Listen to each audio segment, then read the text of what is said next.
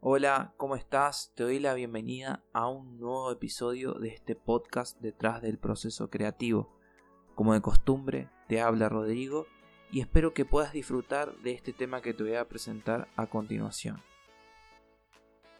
Entendemos que al momento de diseñar el logo de nuestra empresa o de nuestro proyecto es algo muy complejo y desafiante porque los criterios y requisitos que debe cumplir para que cumpla con la mayoría, valga la redundancia, y logre el resultado que esperamos al momento de lanzarnos al mercado con el fin de mostrar nuestros productos o servicios, es difícil. Entonces, si te pones a pensar, todas las marcas tienen algo en común que las identifica. Un logo o un logotipo. Y este, desde hace algunos años, es un elemento esencial de la marca. Normalmente este elemento gráfico debe identificar de manera instantánea una marca y simbolizar sus principales valores de la forma más memorable posible. De hecho, las grandes marcas mejores posicionadas que existen, por lo general, tienen un logo fácil de recordar porque fueron pensadas y creadas de forma estratégica para cumplir con los objetivos que persigue la empresa, para posicionarse en la mente de sus consumidores. Sin embargo, aún existen empresas que le quitan importancia de tener un logo bien pensado y que sea representativo. En la mayoría de los casos no son conscientes de esta necesidad y lo ponen en un segundo plano. Pero yo te propongo lo siguiente. Vamos a detenernos y pensemos. ¿Qué es un logo? ¿Qué significa? ¿Y por qué necesito uno?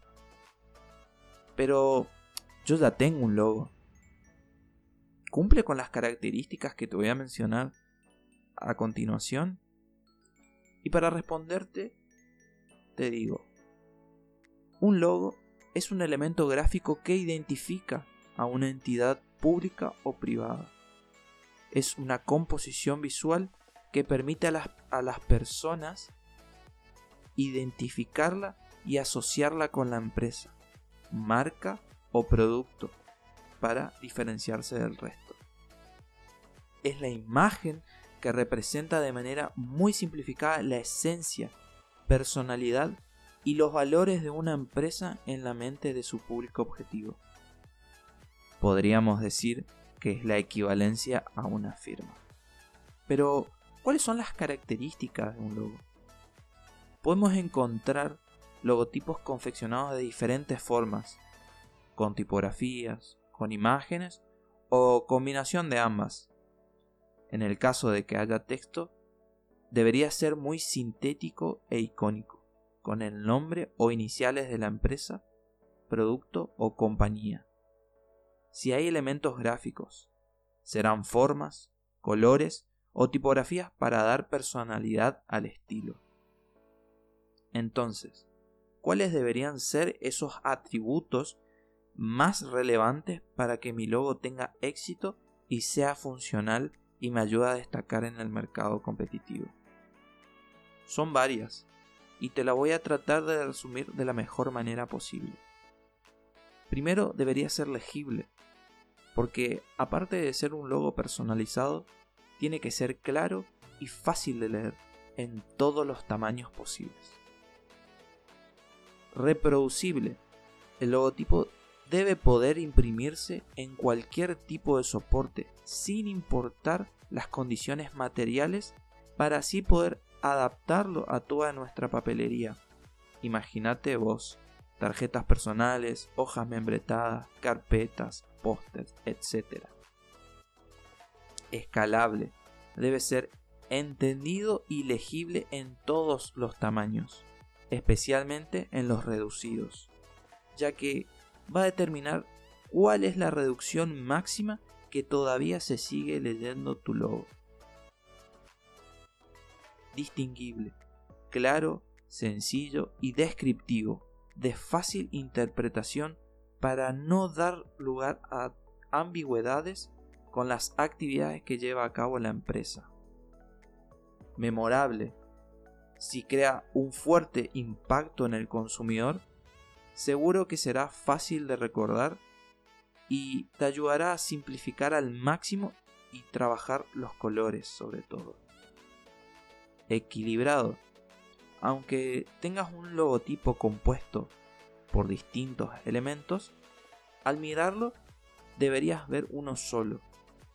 Las proporciones van a ser fundamentales para crear esta imagen sólida.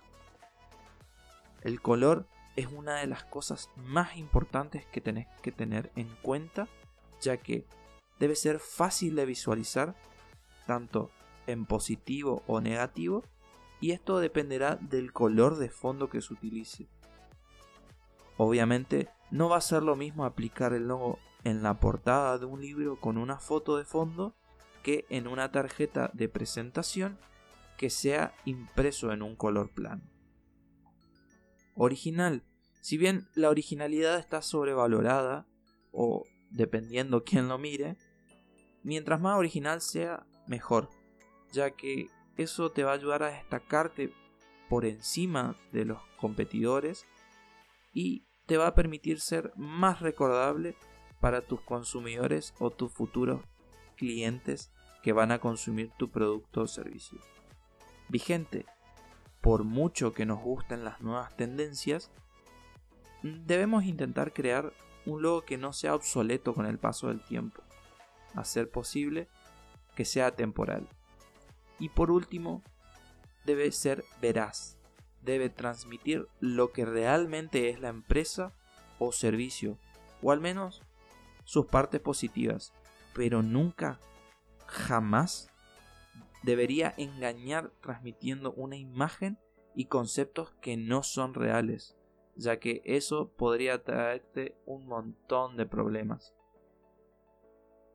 Espero que este contenido te haya servido y lo puedas utilizar para encarar tus proyectos teniendo en cuenta todos estos conceptos que te mencioné anteriormente para lograr que tu logo se destaque por encima del mercado competitivo. Para ir cerrando, quiero agradecerte por acompañarme una vez más en este episodio y aprovechar para pedirte que me escribas a mi correo sobre qué temas te gustaría que hable.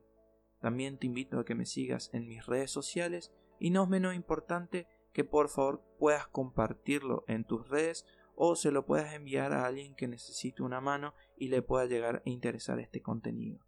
Nos vemos en la próxima.